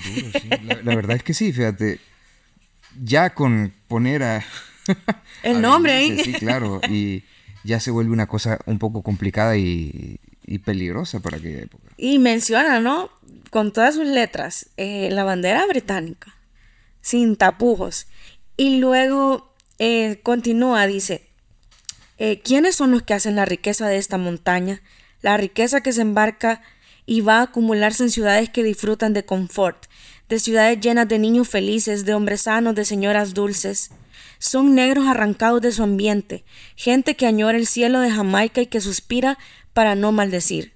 Son indios mayas que quisieran vivir conforme al plan de vida de su raza, entendiendo la vida como la entendieron ellos antes de que la conquista los atropellara, distanciados de las cosas materiales, rindiendo culto al alma, cultivando su vida interior. Ahora deben trotar porque la montería necesita exportar cinco mil toneladas de madera al año. O son mexicanos que llegan buscando un remanso. engañados por la mentira de la selva, mexicanos que vienen por los caminos imposibles, pasando por Tenosique, por Manchete y Namit, rompiendo la breña a machete, peleando con las naguyacas para caer en este paraíso amargo de la madera. De Nicaragua, de Honduras, de Colombia, de El Salvador, llegan peones que quieren sentir a la existencia el sabor de una caricia, que le piden a la vida un hacha y un amor. De aquí no vuelven a salir y cuando salen están ya marcados por la gran tempestad, por el desaliento, por la seguridad de que la montaña está hollada por bárbaros que no la entienden, que la hieren, que la sacuden, pero que no la saben enamorar. ¿Podemos comparar esto con la migración actual? Se puede. Seguimos siendo países que exportan mano de obra. Seguimos siendo. Todavía. Qué interesante, fíjate, qué, novela más interesante. ¿Qué más tenés ahí? Fragmentos salvajes. Eh, también, bueno, hablando del realismo mágico, aquí entra. Eh, acá sí se mira bien marcada, ¿no? La influencia esta de, de, lo, de lo mágico, de la no mágico de, magia vulgar, ¿verdad? Sino cuestiones un poco... De las coincidencias y las circunstancias que convergen. Sí, y él mete elementos muy autóctonos. Por ejemplo, si vemos el contexto, menciona México, Belice, Centroamérica, ya lo mencionaba, ¿verdad? Y también hay un elemento acá en un personaje que es un brujo. Se llama Canoj. El brujo, pues acá se ve mucho la idiosincrasia de la brujería, de que se busca el brujo cuando alguien tiene un que quiere hacer un amarre, por ejemplo. Hay un personaje, una mujer que es mitad irlandesa, mitad alemana, que es la hija del dueño de la de la compañía. De la compañía, correcto. Entonces, uno de los peones que es salvadoreño se enamora de ella. Para variar. Para variar, sí. Y, la consigue, no tengo duda. Pero era un amor pues que estaba destinado a fracasar, ¿no? porque ellos se levantan, en revolucionan ahí la compañía y pues terminan muriendo. Entonces, eh, ella se llama Leona. Leona y eh, pues el salvadoreño se enamora de ella, ¿no? Y su amigo, que también es un peón, va donde el brujo y le dice, mira, hágale un amarre, ¿verdad? No con esas palabras, pero le llega a decir que, que le ayude a su amigo a que eh, esa mujer de ojo verde, color selva, le haga caso, ¿verdad? Espérame, déjame ver. Está el brujo. Sí. Y está el personaje principal, que se enamora de Leona. Correcto, correcto. Y está un amigo de este personaje principal que va donde el brujo para y meter paro por su amigo. Correcto, a pedirle que le haga el trabajito, ¿verdad? Eso es un amigo de verdad, mira, que va por usted a pedir un amarre para que usted consiga su leona. Eh, este salvadoreño es Ramiro, Ramiro Cañas que es el que se ha enamorado de Leona, y su amigo es Fermín. Fermín va, hey brother, mira, fíjate que Michero, un pato para, para las damas. Está sufriendo mal de amores. Incluso el brujo le dice de que es un amor que está destinado a no ser, pero que... Si van a pagar, yo hago el amarre. Y que él le, es sincero y le dice que él no ha descifrado el misterio de los ojos verdes. Eh, al ser extranjera ella, ¿verdad? Entonces él el brujo consideraba que no estaba en su poder que todavía no, actuar sobre una extranjera. código para poder. Correcto. Eh, bueno, entre los otros relatos acá hay uno bastante poderoso. Dice, los ingleses la ganaron en la guerra, la tierra. Por eso mandan. No, ellos no han sido nunca los dueños de esa tierra que regaron los indios y siguen regando ustedes con el sudor. No la ganaron en la guerra. Nadie sabe cómo. ¿Por qué están aquí los ingleses? Están aquí porque España les dio permiso para cortar palo de Campeche. Entonces nosotros dependíamos de España. Tampoco nos entendió nunca. España vino, conquistó, nos llamó salvajes, nos enseñó a quemar los pies de los indios, nos enseñó a torturar con torturas monstruosas en nombre de Cristo, nos enseñó a robar. Europa nos ha enseñado las lecciones más asquerosas. La traición, el deshonor, la cobardía, eso nos trajo siempre. España estaba en guerra con Inglaterra por cuestión de ambiciones. Terminaban y venían guerras, hacían la paz para engañarse, mandaban a la muerte a los hombres más fuertes, a los más valientes, diciéndoles que estaban luchando por la patria. También no sin tapujos. Interesante. Sí, ya escuchando pequeños fragmentos de, Hombres contra la Muerte podemos darnos cuenta que es como un llamado a una a conciencia, a reflexionar sobre, sobre esto del colonialismo, de, de, la violencia que pueden o que han ejercido históricamente algunas transnacionales en, la región centroamericana. Correcto. Mira que tenemos el caso de, las repúblicas bananeras de Centroamérica, sí. que fueron una, una, una ¿cómo se puede decir? Una abominación prácticamente. En la explotación, ¿no? que lastimosamente sigue vigente, aunque ahora es de otras formas. Hoy las maquilas del siglo XXI son los call centers, ¿no? Eh, donde la, países del primer mundo vienen a conseguir mano de obra barata. Lo mismo pasa en las maquilas, que de repente un día dicen ya no funciona, ya no nos es rentable, cierran y dejan a miles de personas sin trabajo. Sin trabajo, les vulneran sus derechos y seguimos en las mismas. ya no, la diferencia es que ya no es tanto eh, trabajo. Eh, ya no es esclavitud, ya no es trabajo forzado. Hoy es eh, trabajo a necesidad, porque prácticamente si no trabajas un, un, mes, dos meses, ya, ya estás viendo lo difícil aquí. Y alusión del trabajo, es otro fragmento a mí me, me impacta mucho. Dice, estamos trabajando como se trabajaba hace dos siglos con las mismas hachas, con las mismas enfermedades, con las mismas desilusiones. Ninguno de ustedes sabe leer, los hijos de ustedes no sabrán leer, los hijos de los hijos de ustedes seguirán cortando caoba desde las tres de la madrugada. Vivirán miserablemente y morirán como ustedes, tristes, débiles, sin el consuelo de pensar que se ha trabajado para que los que vengan encuentren la vida mejor. Eso es lo peor de todo. Se han olvidado de que tenemos alma y nos niegan la esperanza. Buenísimo, buenísimo realmente. Qué, qué, qué duro encontrar, digamos que las mismas quejas que tal vez podemos encontrar hoy en día frente a algunas situaciones laborales. Solo que ahora con smartphone, internet. Claro, distractivos, ¿no? Sí, Smart TV. el Netflix. YouTube, Spotify. y también eh, eh, a mí me gusta la versatilidad que tiene para hacer ese tipo de denuncias y también para hablar sobre cuestiones ya, eh, bueno, ya lo vimos en trenes, pero Hombres contra la Muerte tiene fragmentos, por ejemplo, bastante eróticos, por decirlo así. Hay una escena donde Leona está con su padre y un arqueólogo estadounidense, porque también tiene cierto recordemos que esto no lleva una un desempeño lineal, ¿verdad? Hay ciertas imágenes y escenas, por decirlo así, diferentes y hay una escena donde ellos andan descubriendo una ciudad maya perdida, ¿no? El arqueólogo está en proceso de excavación. Entonces, él relata acá cómo Leona sale en la noche y dice que inundada por el espíritu ancestral maya del placer. Este se desnuda en la selva y ahí juega con ella misma, ¿no? Entonces era muy versátil. Imagínate en los años 40 estar hablando de que una mujer se masturbaba, era como que. sí, mira, sí, fíjate, es casi como que. Wow, ¿verdad? Bien, sí. Bien vanguardista. Exacto. Eh, pues en otros libros no se leían esas cosas, ¿no? Sí, mira, la verdad es que si lo ves así es bien no sabría, liberal sería... Así hasta cierto punto, adelantado a su época, ¿no? Correcto. Ahora nosotros lo vemos en la tele, lo escuchamos en canciones. Eh, ya no es un tema tabú. Sí, ya. Pero en esta época sí lo era. Eh, entonces, eh, tiene un poco de todo este libro. La verdad, ¿Lo recomendas? Sí. No solo como un acto nacionalista, sino también por el disfrute literario no tiene nada que envidiarle a otros grandes escritores que uno lee y que son famosos, ¿no? Y han sido bestsellers, lastimosamente, vuelvo a repetirlo, somos muy injustos con el producto nacional, no lo valoramos. Porque Rayuela, ay, es un ícono, ¿no? Sí. Eh, quienes lo han leído saben que es una obra cumbre.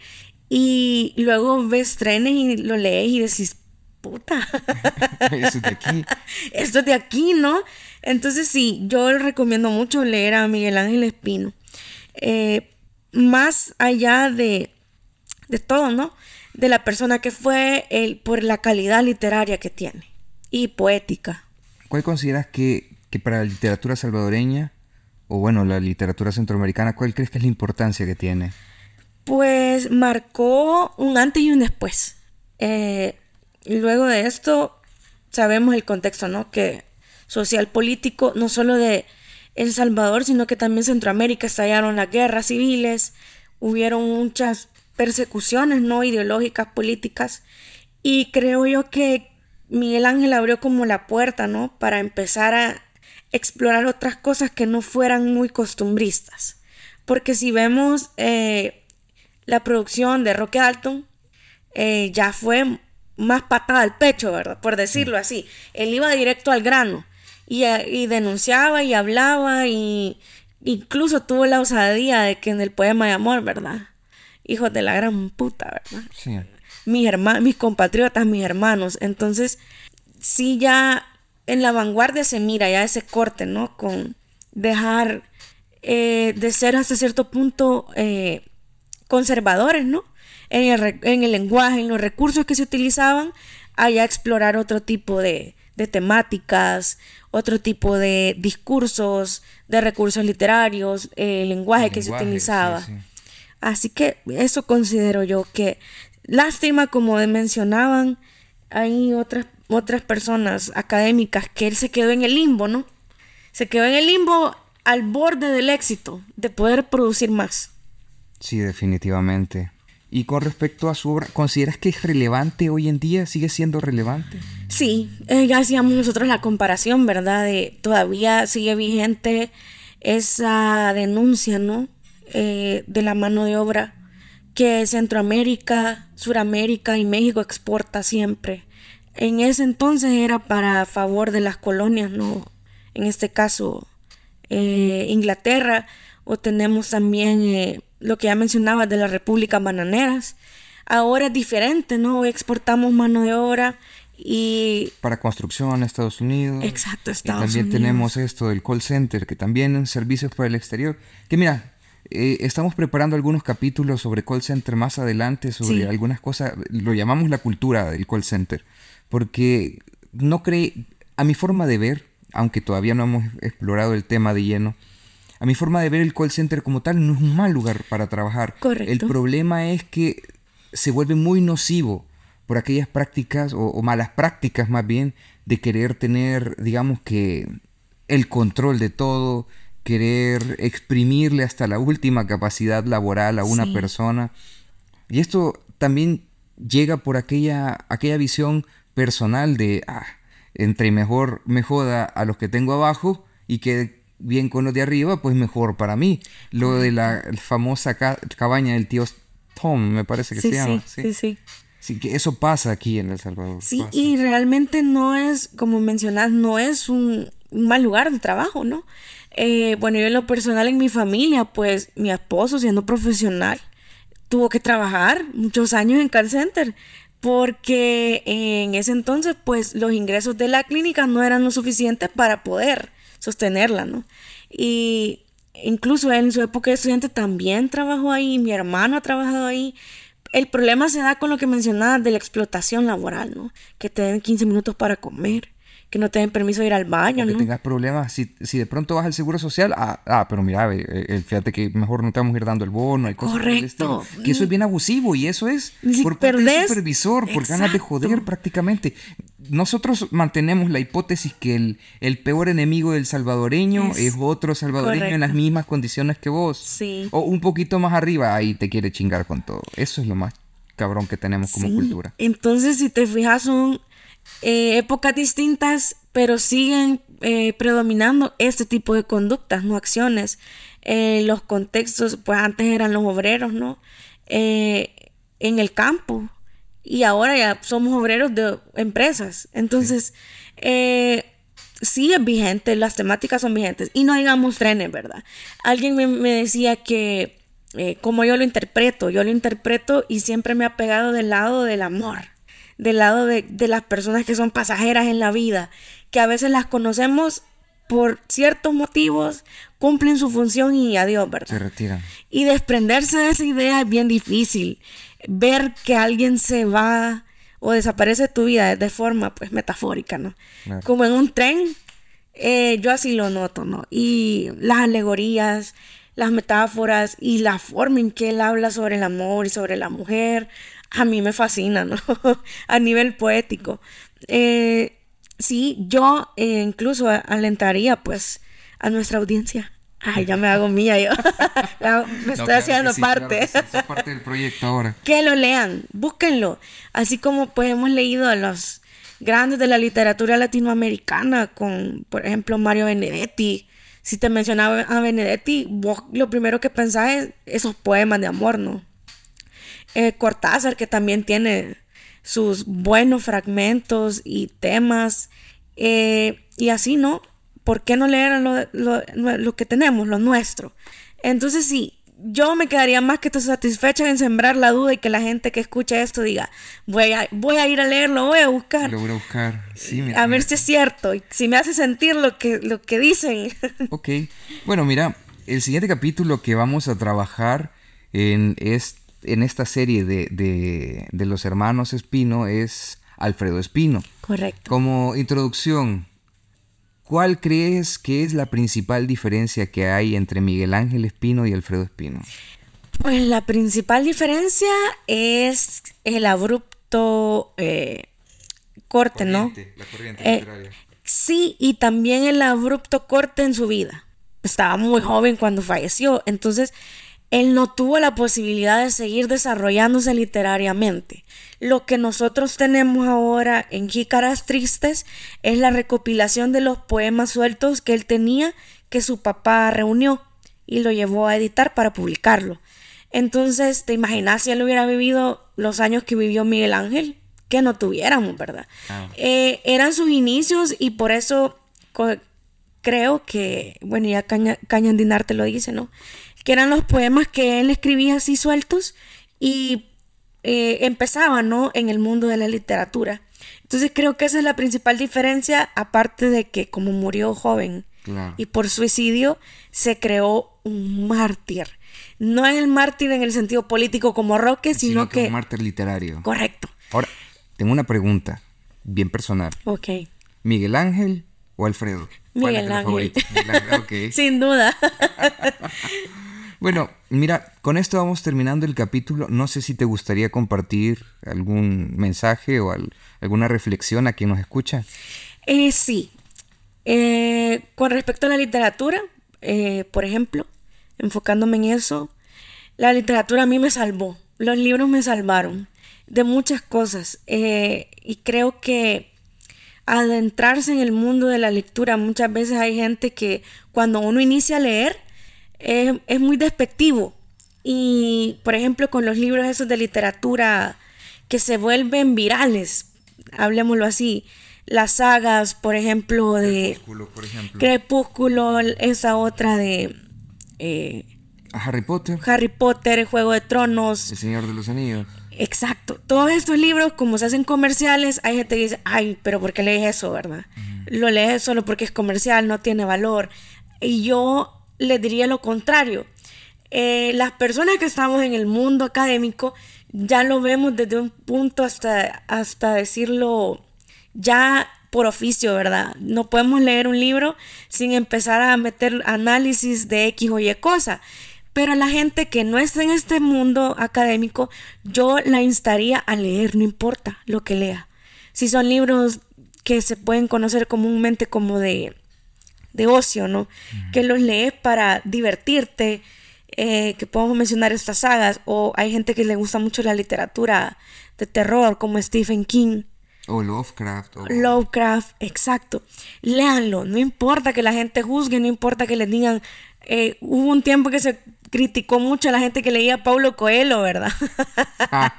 sí, lo solemos hacer en este podcast. mentira, mentira, mentira. Pero yo creo que todos los libros que a vos te llegan son, son parte de un camino. O sea, todo está bien leer porque no solo por los contenidos, sino por el hábito que te crea. Entonces, de un libro vas a saltar a otro y a otro y en algún punto vas a llegar a las obras cumbre, ¿no? Hay gente que dice, eh, por ejemplo, que se aburre con los clásicos, ¿no? Eh, la Iliada y todo esto que nos hacen leer en, la escuela, pero son parte de un camino. O sea, puede que ese no te gustara, pero si encuentras otro que sí. Y así vas de diferentes temas y de diferentes cosas. Para mí, el hecho de que ya estés leyendo ya es un acto revolucionario, ¿no? Por decirlo así. Sí, mira, la verdad es que el ejercicio como tal de entregarse a la lectura. Pero también pienso yo, mira, hay que tener cuidado con algunas literaturas porque pueden estar, digamos que, plagadas de ideas. Sí. Que pudieran, digamos que, eh, ¿qué te digo yo? Vamos a ver. Eh, siendo, siendo crítico, yo no digo que esté mal leer Coelho. Sí, sí. Para nada. Y de hecho el alquimista lo leí. Pero de pronto hay gente que quiere seguir al pie de la letra la idea de que si vos deseas las cosas con mucha fuerza, el universo conspira, a tu favor. es peligroso pensar de esa manera. yo por lo menos pienso que es peligroso pensar de esa manera. Eh, es que ahí entra también el, Ay, no, perdón por mi carcajada de señor escandalosa, pero... O, mira, te voy a dar este ejemplo. ahorita a la audiencia le advierto, voy a leer un chiclín. Y para que te des cuenta que es peligroso leer cualquier cosa. Dice la maestra, a ver, Pepito, ¿cuál es el principio de Arquímedes? Y Pepito le dice, claro, AR, Arquímedes. Sí, ¿Ves lo peligroso que es? Dios mío. Sí, es que para mí el secreto está en no, en, eh, en no perder el juicio de valor. Pero de pronto te ponen a leer o, o, empezás a leer vos y no tenés formado juicios de valores en tu vida prácticamente, por ejemplo, imagínate, sos un niño de 11 años, así caliente por la lectura, y de pronto caes con un libro de Nietzsche. No, Dios me libre, o sea, ese, Aunque eso no va a terminar no creo que lo lograran entender, ah, pero, si al caso. a mí me pasó, fíjate. Y después eh, ahí con memes nihilistas hasta los 30 años. Existencialista, ¿verdad? sí, bien, bien dark. sí, eh, bueno, aparte de no perder el juicio de valor, también ser crítico siempre que prevalezca el pensamiento crítico. Eh, eso es lo, que hay que cuidar, ¿no? Y a mí me pasó con un libro, yo tenía 13 años, y en eso que como era fanática, ¿verdad? De ir a las librerías y buscar, cuando tenía ahí mis ahorros, me compré un libro a los 13 años que no era adecuado para mi edad, de una escritora española feminista, ella. Eh, sigue viva, se llama Luciette Sebarría. ¿Y qué libro era? Eh, se llama Las mujeres que no somos como las demás. Entonces yo cuando vi el título a mis 13, 14 años, yo dije, wow, me lo llevo. Pues resultó que eran poemas, perdón, eh, cuentos súper fuertes de temas ya sexuales, ¿verdad? y yo, ¿qué es esto? Yo pensaba que iba a ser algo más... Eh, no sé, de carácter social. Pero lo terminaste de leer por deporte. Sí, todavía lo tengo. y la sigo ahí, leí otros libros de ella me llevó a otros caminos, ¿verdad? Pero no era un material apto para mi edad realmente. y me pasó incluso eh, con otros libros que a veces yo los leía y decía, ay no, qué feo, ¿verdad? Pero ese, yo siento que es el camino que debe atravesar toda persona que lee. Se va a topar con libros feos que no le gustan, que no son de su tema, eh, y otros que sí se va a enviciar con autores, por ejemplo, de mar, que yo quizás tengo alrededor de unos 8 o 10 libros. Porque lo leí desde, que, desde los 12 con 100 años de soledad y ya no me separé, me costó leer otras cosas similares. Y ahí fue donde me empecé a leer casi a todos los del boom latinoamericano. A Galeano. Eh, eh, a esta autora chilena. A Isabel Allende. Exacto, ella tiene libros buenísimos. Eh, también a Ay, se me han olvidado, pero tengo un montón. Y salir de, ese, de esa época de la literatura me costó mucho, hasta que después, eh, ya en el estudio propio de la carrera, ya tuvimos que ver desde los clásicos hasta eh, los contemporáneos, la literatura de posguerra en El Salvador. Quiero preguntarte algo, y, me gustaría mucho tu opinión en esto. Sé, toda, cuando yo estaba estudiando séptimo, octavo, sexto grado, por ahí, lo ponen a uno a leer la Iliada. Sí. ¿Por qué? O sea, y, no me refiero a que no lo pueda comprender yo como una, una literatura interesante, pero ¿por qué todavía nos enmarcamos en una literatura, eh, digamos que tan antigua, sí de la cual se puede hacer referencia, se puede contar que todo esto, todas estas historias, todos estos relatos que se tienen eh, en los que está el hombre y Dios que participa de, los actos humanos, a Zeus, ya sea para los griegos o, Plutón, me parece que es para los romanos, me parece. Sí, sí, sí. Entonces, este, es esto de, del Dios ahí y esto sirve como para tener aprendizajes, moralejas de cómo la sociedad funciona, porque eso es lo que me he dado cuenta de los relatos, de, de, las escrituras antiguas, de que sirven como para poder explicarte cómo funciona el mundo. El mito explica el, origen del mundo en muchas, en muchas sociedades eh, o, creencias religiosas, pero también te explica cómo son los hombres. En, muchas en muchas religiones o en muchas, digamos que culturas sería la palabra, en muchas culturas, eh, el hombre nace como algo que los dioses quieren evitar que nazca, porque el, hombre es malo. Pero, ¿por qué se, se, utilizan estas herramientas literarias todavía y no se buscan herramientas contemporáneas y locales? Sí, fíjate que hay algo, bueno, en el sistema educativo nacional, en el currículo eh, donde se trabaja, cada materia en el sistema educativo nacional tiene un currículo, ¿no? Que lo construyen en base a los temas que hay que estudiar y lo, compone todo aquello que vos vas a ver en matemática, en lenguaje, en sociales. En lenguaje hay algo que se llama el canon literario, que es lo que se estudia eh, según el plan de estudio de educación básica, media y bachillerato, ¿verdad? Entonces, como en lenguaje y literatura vos tenés que estudiar todos los movimientos que han constituido la literatura a nivel universal, ¿no? Por eso es que se toman estas obras cumbres que, que forman el canon en todos los diferentes movimientos literarios. Por ejemplo, ya en bachillerato, si ya ves a 100, años de soledad, ya ves escritores más nuevos, ¿verdad? Pero sí, obligatoriamente se debe conocer la historia de las primeras obras literarias, ¿no? Y ahí es porque te, te vas a los clásicos de la Iliada, de Homero, este, y un montón de libros que uno dice, Dios mío, eso no lo entiendo. Es que, mira, ahí es donde yo digo, tal vez llega la primera problemática, y es que nos estamos enfocando en, ver el pasado y tratar de, ¿qué, cómo, cómo, sería esta palabra?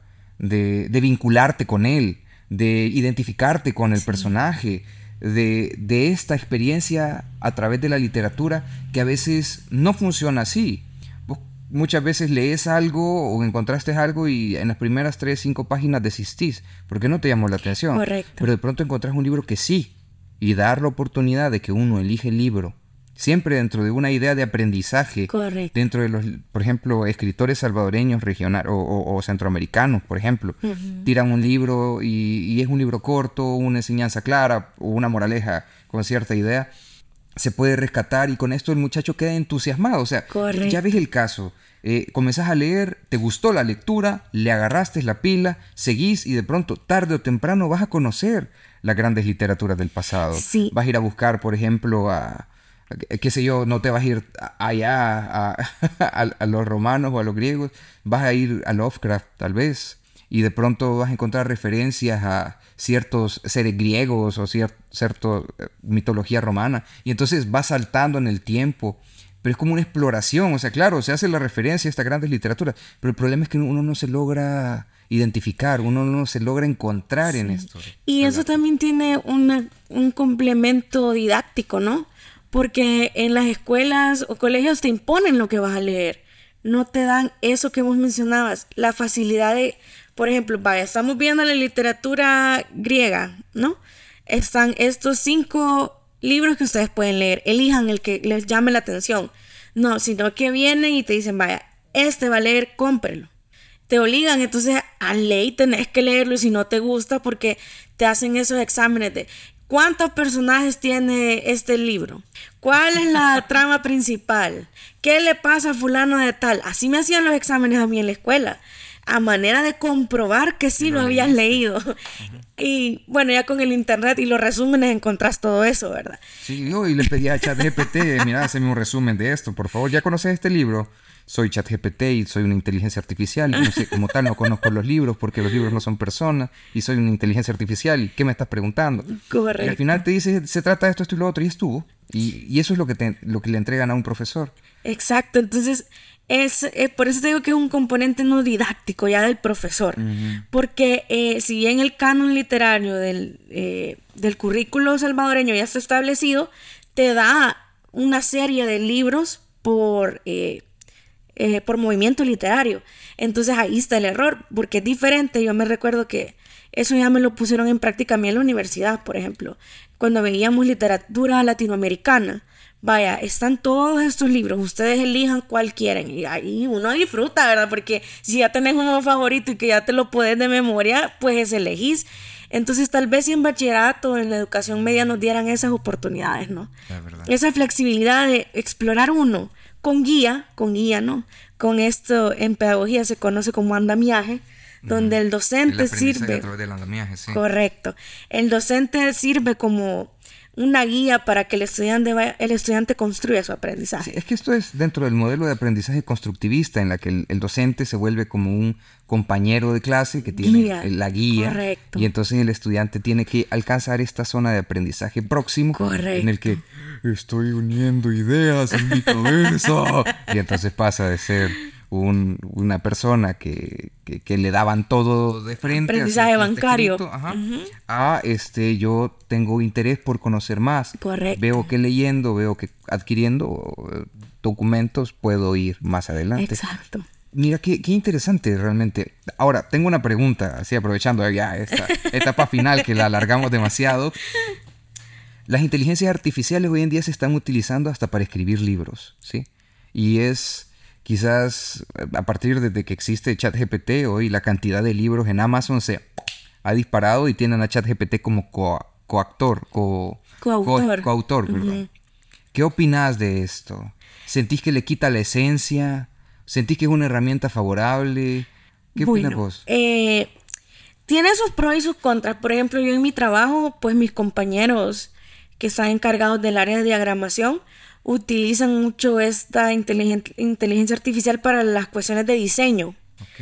Eh, y generan imágenes y cuestiones así que están trabajando ya con ellas y realmente es muy productivo y muy bueno. Con la cuestión de eh, ya la escritura como tal, yo escuchaba en una reunión que tuvimos, un evento del CONACIT, que daban una ponencia sobre esto, sobre la inteligencia artificial. Recordemos que así como está la inteligencia artificial, también tenemos softwares donde puedes vos eh, comprobar el plagio, ¿no? De, eh, por ejemplo, si un alumno cuando te da un trabajo, vos copias un fragmento que lo visualizas, yo que tengo experiencia revisando textos, tesis, artículos, libros, yo le conozco el estilo de escritura a la persona y sé diferenciar cuando un párrafo no es de alguien. Porque a medida que vos vas leyendo, por ejemplo, yo eh, tengo un compañero, un colega, que ya lo conozco, ya le conozco la forma en que escribe, los errores que comete y lo tengo bien mapeado, ¿verdad? Entonces, yo considero que eh, no nos va a venir a reemplazar, es mentira. Eh, no creo, no veo yo a ChatGPT escribiendo algo como lo que leímos acá. Sí, con, eh, trenes, sí. Exacto, ya, porque hay elementos pues abstractos, eh, otras cuestiones que... Pero mira, sí, por ejemplo, va a venir, pienso yo, a reemplazar literatura simple, básica, que no, no, te lleva a un, a un estado de reflexión profundo en el que vos tengas que hacer un ejercicio claro de análisis. Por ejemplo, 100 años de soledad. Hay gente que, bueno, ya hay versiones de 100 años de soledad a las que les ponen en la parte de atrás el, el, árbol genealógico para que tengan una idea clara de más o menos cómo va el asunto. Pero antes tenías que quebrarte la cabeza haciendo la lectura y tratando de descifrar cómo estaba esta. Pudo hacer vos el árbol genealógico. Exactamente. Entonces, eh, yo lo, estas herramientas, yo la, a mí me gusta tomarlas de forma optimista porque hay, para cuestiones eh, rápidas, puede que sí funcionen y ayuden, ¿no? Eh, porque hay gente que es bien fatalista y dice que ya empiezan, ¿verdad? Que se va a acabar el mundo, que son los últimos días, que ya viene el arrebatamiento, que nos van a reemplazar y que la gente va a perder sus trabajos. Pero lo hemos vivido a lo largo de la historia, ¿no? Con las revoluciones industriales, ¿no? Que se creía que las máquinas iban a, eh, a desechar al hombre. Mira, pasa, pasa así, ponete a pensar en 1780 y tanto comienza la primera revolución industrial. Correcto. Y desde ese día, bueno, desde esas fechas hasta la actualidad, hemos vivido cuatro revoluciones industriales grandes. Sí. Pero actualmente estamos viviendo una cantidad de revoluciones que no nos terminamos de ajustar a nada. Nos están llevando de una a otra que eh, el IoT, que la inteligencia artificial, que la era de las telecomunicaciones, que el 5G, que ya están preparando el 6G, que un montón de cosas que prácticamente vos no te terminas de acostumbrar a nada, tenés tres celulares en tu casa que dejaste de utilizar porque quedaron desfasados. Y el que tenés en la mano, prácticamente recién comprado, eh, ya es de la generación anterior. Sí, y igual, en el área, viéndolo desde el área de las humanidades, eh, pues son herramientas, por ejemplo, en el área de educación, ¿no? Que te ayudan mucho. Desde la pandemia para acá, pues que todo tuvo que mirar a la virtualidad. Ahora son cosas distintas. Antes uno se mataba haciendo carteles. Y hoy con una presentación en Canva. Sí, rapidito. Así. Entonces, yo creo que la gente siempre suele tener temor a lo desconocido, ¿no? A, a, no saber cómo nos va a afectar. Pero como te digo, realmente a mí me gusta tomar estas cosas del lado positivo porque siempre hay un beneficio y pues el ser humano ha prevalecido, ¿no? Ante la revolución industrial estamos en la tecnológica, hemos sobrevivido pandemias, sí. muchas cosas, entonces eh, para mí siempre eso tomarlo optimista, tomarlo optimista y involucrarse, ¿no? Conocer lo que viene, lo que está ahorita pegando, por decirlo así, lo que está de moda, eh, conocerlo, involucrarse para poder utilizarlo a favor. Mira, al final decía, Luis Pasteur decía, el, el azar solo favorece al que está preparado. Prácticamente. Correcto. Bueno, Gabriela, te agradezco muchísimo. Ha sido una, una muy bonita charla de un personaje muy interesante de la región centroamericana que, que merece, digamos, mucho reconocimiento. Sí. Y que, pues ahí, queda la invitación para quien nos escucha de, ir a buscar su literatura. Tal vez tienen un libro de trenes guardado por ahí o Los hombres que se resisten a morir. Si lo tienen, me avisan, lo compro. Porque ya está muy viejito. ok. Bueno, y con eso terminamos el capítulo número 50 de Proyecto Chachalaca. Nos escuchamos pronto.